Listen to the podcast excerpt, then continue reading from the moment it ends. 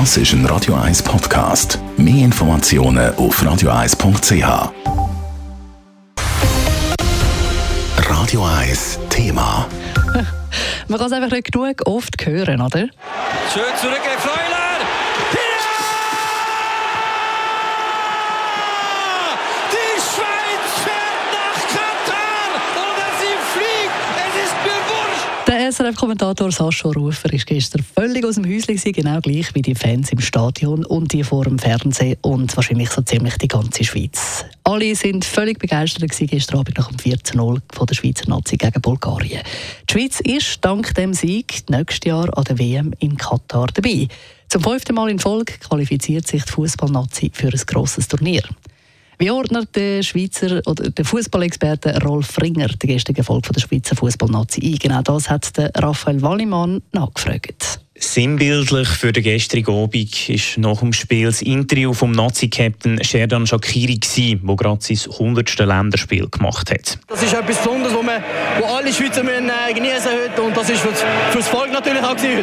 Und das Volk hat toppt im Stadion. Vor Ort war auch der ehemalige Nazi-Trainer und Fußballexperte Rolf Ringer. Ich wollte eigentlich Fernsehen schauen, aber irgendwie hat es mich gepackt im Verlauf des Tages und dann habe ich noch ein Billett organisiert und beim Stadion gewesen. und gerade auf der Seite, wo die Schweiz dann noch die vier Goal geschossen hat, also auf der Höhe vom 16er, also mit anderen Worten, nah im Prinzip die Entscheidung miterlebt. Die Schweiz hat sich nicht irgendwie qualifiziert. Die Nazi hat sich in der schwierigen Gruppe C durchgesetzt und der Europameister Italien hinter sich gelassen. Wir können die Leistung gar nicht genug loben, findet der Rolf Ringer. Man muss alles in allem sagen, es ist überragend. Ich meine, man ist jetzt fünfte Mal an einer WM direkt dabei.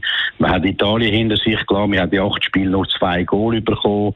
Man hat junge Spieler eingebaut. Man hat den Trainer gewechselt. Alles richtig gemacht. Also, das zeigt, der Schweizer Fußball hat unheimlich Volumen. Und dabei sind die Voraussetzungen für den Erfolg in den letzten Wochen gar nicht so gut gewesen. Mit dem Granit Xhaka, Brill Imbolo, Nico Elvedi oder Steven Zuber haben unglaublich wichtige Spieler gefehlt. Dazu ist der neue Trainer Murat Yakin nach dem Abgang von Wladimir Petkovic erst mehr als drei Monate im Amt. Entsprechend hat der Rolf Ringer für den Murat Yakin nur lobende Worte. Alles richtig gemacht er hat unheimlich Gespür. Natürlich, dass er fußballerisch taktisch äh, hervorragend ist, das weiß man.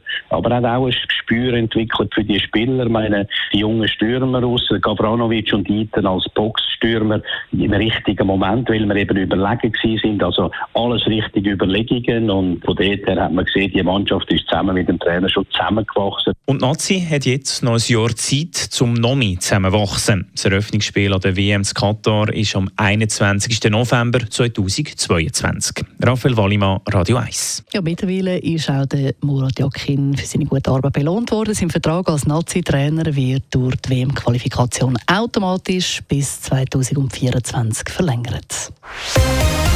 Radio 1 Thema. Jederzeit zum Nachlesen als Podcast auf radio1.ch.